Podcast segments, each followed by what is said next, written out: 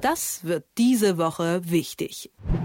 Die Ampelkoalitionsverhandlungen laufen und es werden auch schon erste Ministerposten gehandelt, so auch einer der wichtigsten, der Finanzminister.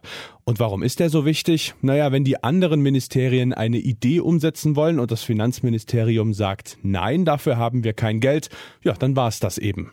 Aktuell buhlen zwei Kontrahenten um den wichtigsten Posten des Finanzministers, nämlich Robert Habeck von den Grünen und Christian Lindner von der FDP.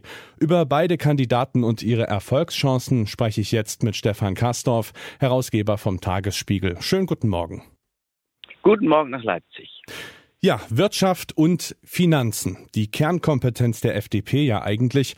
Ist da nicht schon völlig klar, dass die FDP den Finanzminister stellen muss? Nö, also wäre ich Grüner, würde ich auch sagen, nein.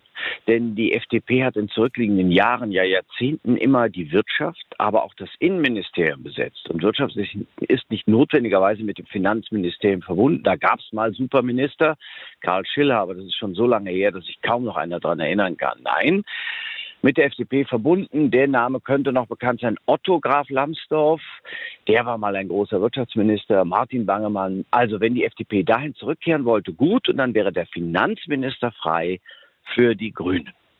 Ja, und dann schauen wir doch mal, vergleichen vielleicht beide äh, Kandidaten. Was machen Habeck und Lindner jeweils aus? Wer wäre denn nüchtern betrachtet der geeignetere Kandidat?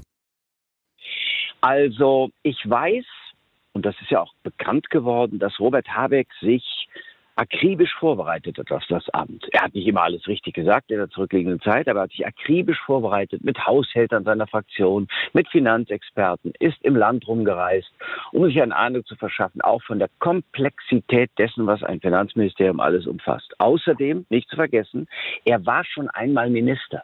Zwar auf Landesebene, das ist wie Regionalliga, aber das darf man nicht unterschätzen. Ein Ministerium zu führen als Minister ist ja auch sagen wir mal, zu lernen.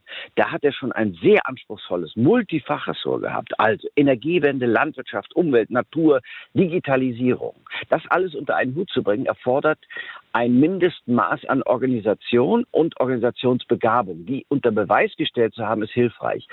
Christian Lindner war bisher in keinem operativen Ressort tätig. Mhm.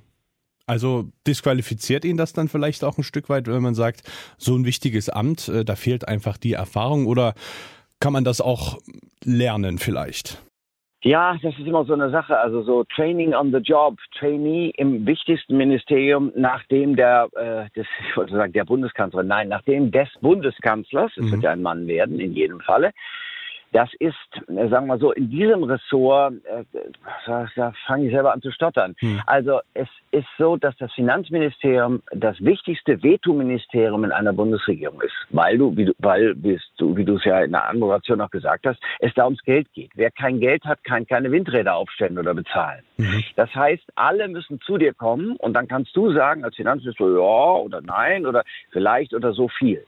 Das ist ein Vetoministerium. Es gibt noch ein zweites Justizministerium, wird immer unterschätzt, weil auch rechtlich alles abgesichert sein muss. Aber ohne Geld nichts los. Und deshalb wollen natürlich sowohl die Grünen als auch die FDP dieses Ressort. Ich verstehe die Grünen, ich verstehe aber auch die FDP, das muss man hinzufügen, weil natürlich finanzpolitische Solidität aus den Zeiten von Wolfgang Schäuble bis heute ein Signum jeder Bundesregierung sein sollte, schon gar, weil die Schuldenbremse im, in der Verfassung verankert ist. Darüber mhm. zu wachen, ist eigentlich dann, um das, um die Frage dann so durch die Hintertür zu beantworten, ist eigentlich relativ einfach. Hast du kein Geld, kannst du es nicht ausgeben. Das ist wie im wirklichen Leben zu Hause. Also, wo kein Geld, kannst du keinen Fernseher kaufen.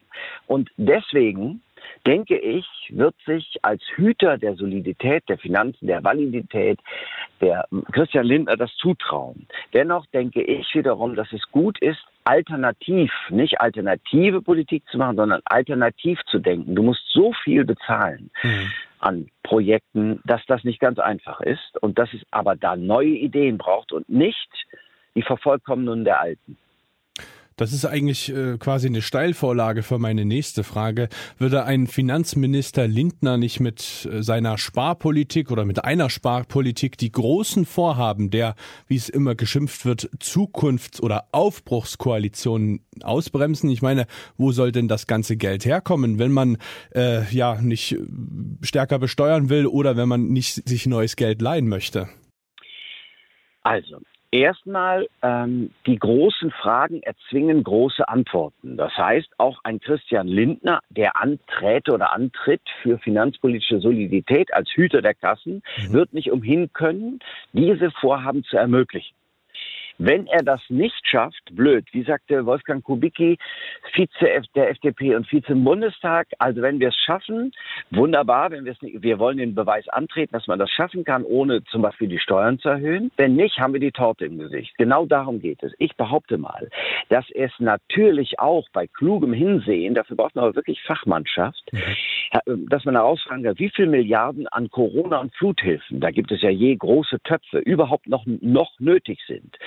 Und dann würde ich mal sagen, wenn man das zusammenzieht, plus äh, ich sag jetzt mal Schattenhaushalte bildet äh, in der Kreditanstalt für Wiederaufbau für bestimmte für bestimmte Themen, also Klimawandel zum Beispiel, dann kann man das schaffen ohne Steuererhöhung. Nur ich habe eben schon gesagt, Schattenhaushalt, das würde dir natürlich als Finanzminister sofort von den Kundigen vorgeworfen werden. Was mhm. macht denn der da? Das ist doch nur ein Trick.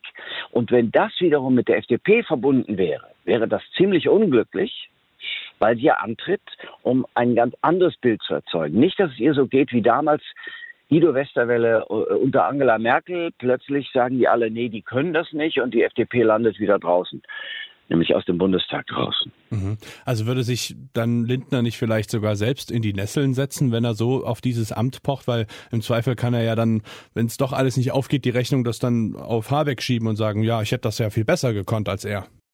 Ja, das ist das Erste. Aber wie es halt so ist, das Finanzministerium hat sich jetzt festgesetzt. Die FDP hat immer wieder gesagt, sie wollte es haben. Sie kommt davon sehr schwer runter. Ich an ihrer Stelle würde was anderes machen. Ich würde sagen, wir wollen das Innenministerium, das über viele, viele Jahre mit der FDP verbunden ist, ein liberales Gesellschaftsbild zu entwickeln, zu formen und in der Öffentlichkeit durchzusetzen. Das ist eine wundervolle liberale freidemokratische Aufgabe. Denken wir an Gerhard Baum, bis heute ein legendärer Bundesinnenminister, der äh, immer über die Bürgerrechte wacht. Das ist ja eigentlich auch ein Thema für die FDP. Dazu das Wirtschaftsministerium, vielleicht sogar angereichert immer noch mit Energie. Da können Sie auch gestalten. Dazu Digitalisierung. Naja, ich meine, also wenn Sie dann Zukunft rufen, dann sagen alle, ja, das ist doch die FDP. Einschätzungen von Stefan Karsdorf, dem Herausgeber vom Tagesspiegel. Vielen Dank für deine Zeit. Es war mir ein Vergnügen. Das wird diese Woche wichtig.